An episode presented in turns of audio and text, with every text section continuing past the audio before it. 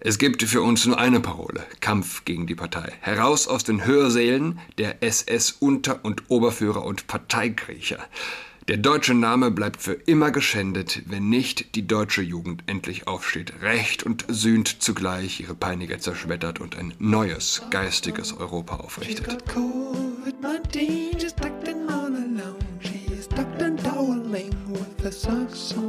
Hallo und herzlich willkommen zu Adrets Podcast. Mein Name ist Julian Adrat. So, ich bin gerade nochmal durch die äh, Screenshots gegangen, durch den Stapel Screenshots, die ich in Vorbereitung zu dem Podcast mache und hängen geblieben bei einem Bild der Pressekonferenz. Hass im Netz. Ein Bild äh, mit Lisa Powers und rechts, rechts, ja. Rechts und links von ihr jeweils eine Frau. Rechts eine ziemlich junge, attraktive Frau. Ich weiß nicht, wer das ist. Ich hatte das auf Twitter gefragt, schon wieder vergessen. Äh, Thema also Hate Speech. Auch unter der Strafbarkeitsgrenze die Leute zu verfolgen, so also die Ankündigung, die Drohung. Ja, man darf sich von diesen Leuten nicht täuschen lassen. Einerseits von der, weiß ich nicht was, spröde wirkenden Lisa Powers, genauso wenig von der, ja, äußerst attraktiven Frau zu ihrer Rechten. Denn die, die milde zu den Perversen sind, werden grausam zu den Normalen sein.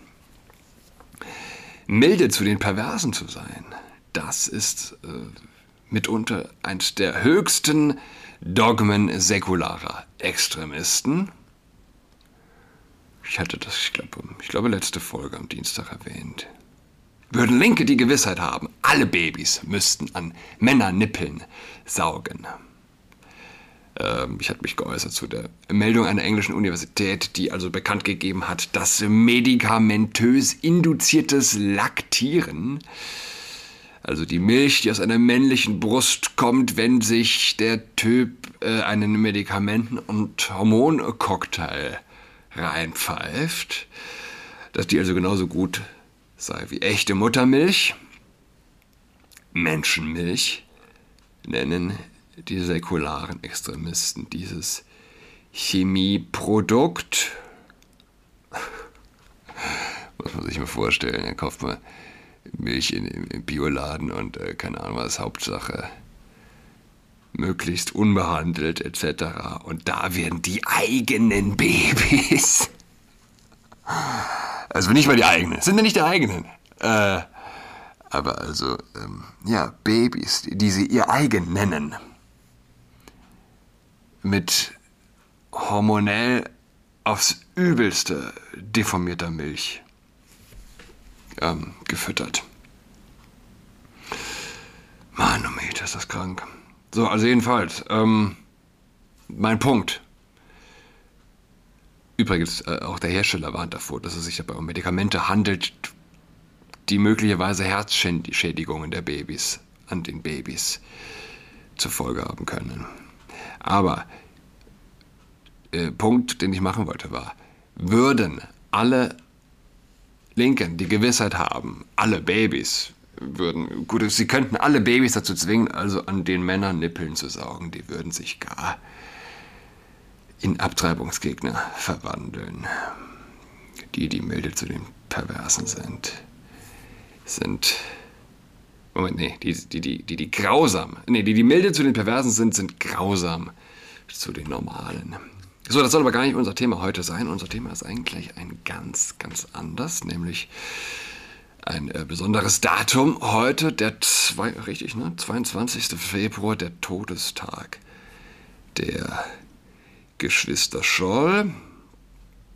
Und ich hatte dazu eine noch unveröffentlichte, ich wüsste nicht genau, ob in dieser Form die überhaupt irgendwo veröffentlichbar ist, also umso besser an dieser Stelle.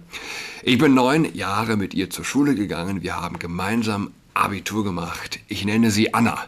Auf Instagram hat sie ein Bild gepostet, das sie auf einer Demo zeigt, wo, ein Schild, wo sie ein Schild hält. Jetzt können wir endlich herausfinden, was wir anstelle unserer Großeltern getan hätten. Damit meint sie die Zeit in Nazi-Deutschland. Sie ist so alt wie ich, also entweder 33 oder 34. Ich war der zweitjüngste meiner Klasse. Wahrscheinlich ist sie schon 34. Das heißt, unsere Großeltern waren Kinder im Dritten Reich. Vielleicht haben sie im Sandkasten Krieg gespielt oder Hitlerjugend. Oder sie waren echte Kindersoldaten. Ihre Enkel spielen jedenfalls Widerstandskämpfer. Ein ausgesprochen seltsamer Zufall war, dass ich am selben Tag ein Lied der Ärzte hörte, vielleicht zum ersten Mal seit 15 Jahren oder so, scheint die Sonne auch für Nazis. Ich könnte es nicht verstehen, dürfen ähm, Faschos auch ver verreisen. Das wäre ungerecht. Wisst ihr was? Wir lassen, lassen, lasst uns doch gleich mal, ähm, lasst uns doch gleich da reinhören. Wo wir schon dabei sind. kommt der Sommer wieder. Wir freuen uns, wir knien nieder. Die Vögel singen auf den Bäumen. Mädchen tragen kurze Röcke. Das ist schön für alte Säcke.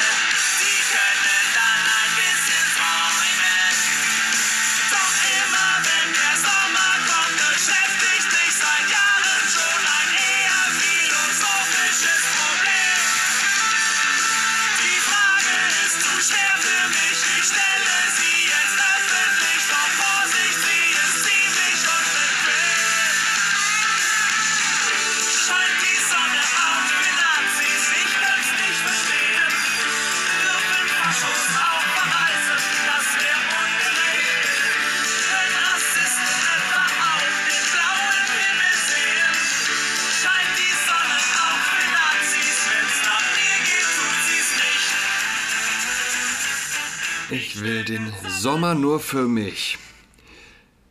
Scheint die Sonne auch für Nazis? Ähm, ja, aber so ziemlich alle meiner Klasse waren es. Ich habe sie ehrlich gesagt zutiefst verachtet für ihren Musikgeschmack, wie es Teenager nun mal tun.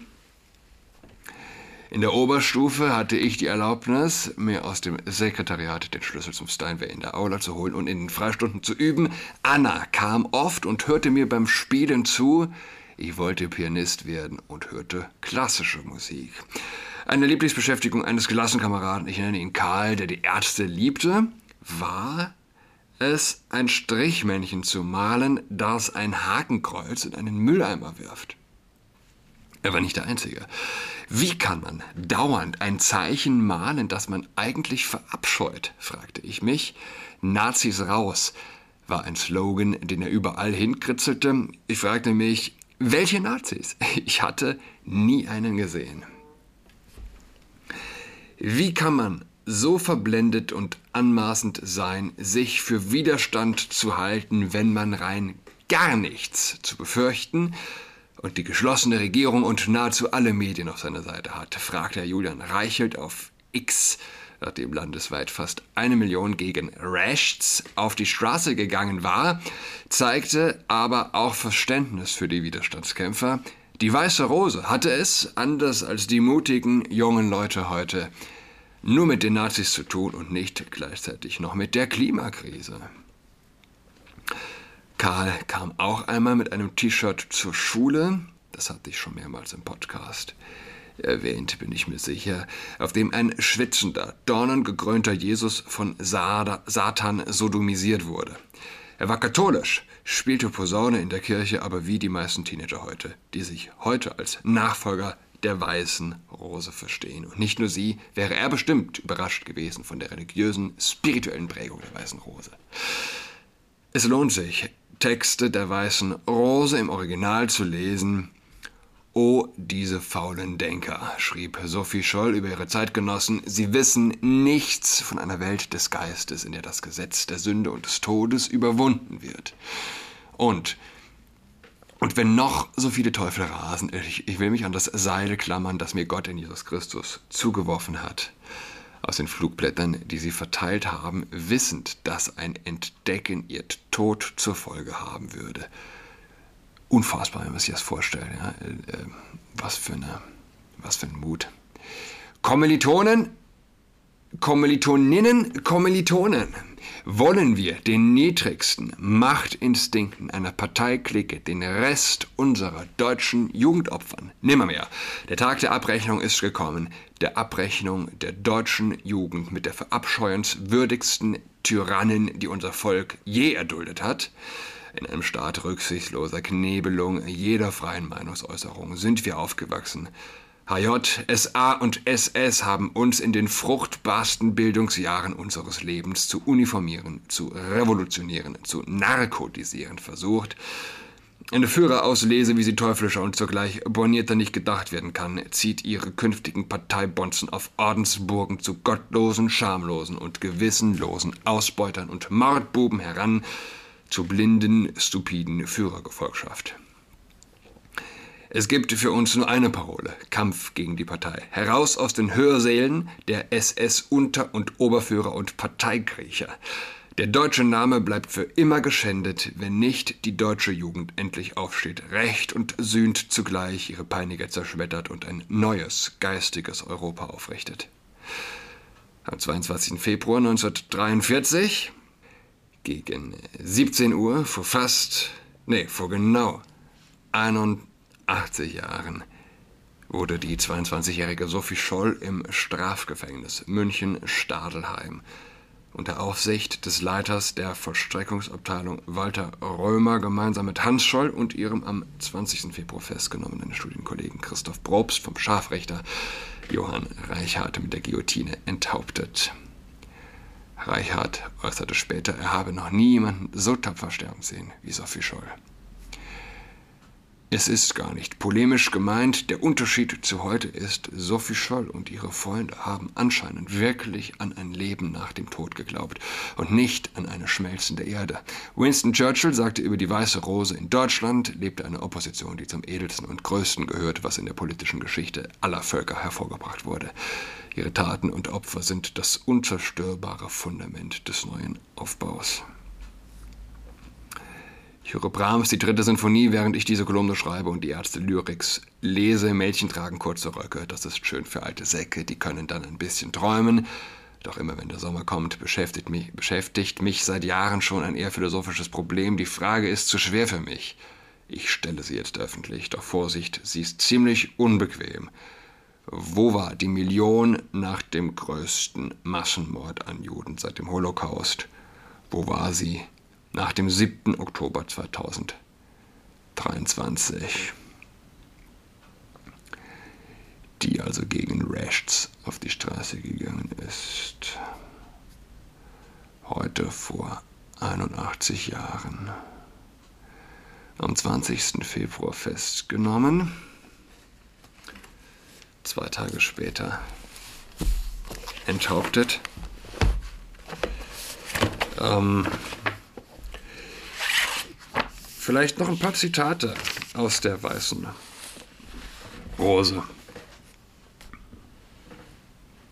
Ja, jedenfalls, ich hatte das genannt, oder?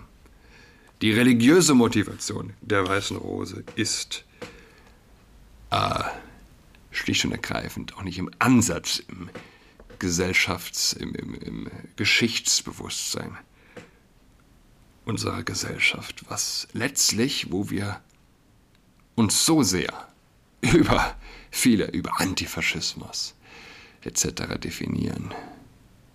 Echte Helden und was sie motiviert hat, war ihnen fremd. Ich lese von Seewald aus der Biografie Benedikts, der schöne Zitate bringt. Das geistliche Ringen des Mädchens ist existenziell voller Fragen, voller Sehnsucht und Zweifel. Ich bin Gott so ferne, dass ich ihn nicht einmal beim Gebet spüre. Im Stil einer Teresa von Avila notiert sie, manchmal, wenn ich den Namen Gottes ausspreche, will ich in ein Nichts versinken. Dann heißt es wieder, und wenn noch so viele Teufel rasen, sie klammert sich an das Seil, Jesus Christus, wir hatten es gelesen.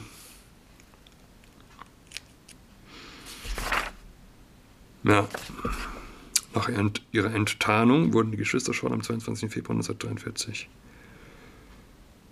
durch den Blutrichter in München Roland Freisler wegen Wehrkraftzersetzung, Feindbegünstigung und Vorbereitung zum Hochverrat verurteilt, zum Tode.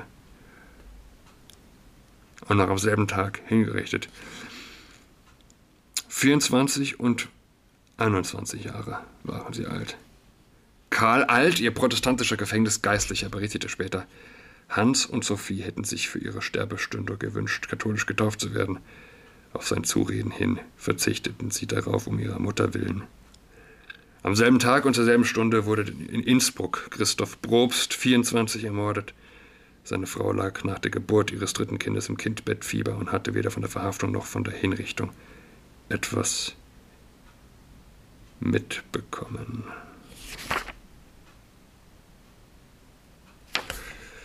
Mitbekommen. Kurt Huber 49 und Alexander Schmorell 25 wurden am 13. Juli 1943 im Gefängnis, Gefängnis München Stadelheim enthauptet. Huber verfasste das Flugblatt, das Sophie und Hans Schnoll in den Lichthof der Uni hatten schweben lassen. Seine Verteidigungsrede vor dem Volksgerichtshof schloss er mit einem Zitat des Philosophen Johann Gottfried Fichte. Und handeln sollst du, als hinge von dir und deinem Tun allein das Schicksal ab der deutschen Dinge, und die Verantwortung wird dein. Die Hinrichtung Willi Grafs, 25 Jahre alt, erfolgte am 12. Oktober 1943, ebenfalls durch das Fallbeil.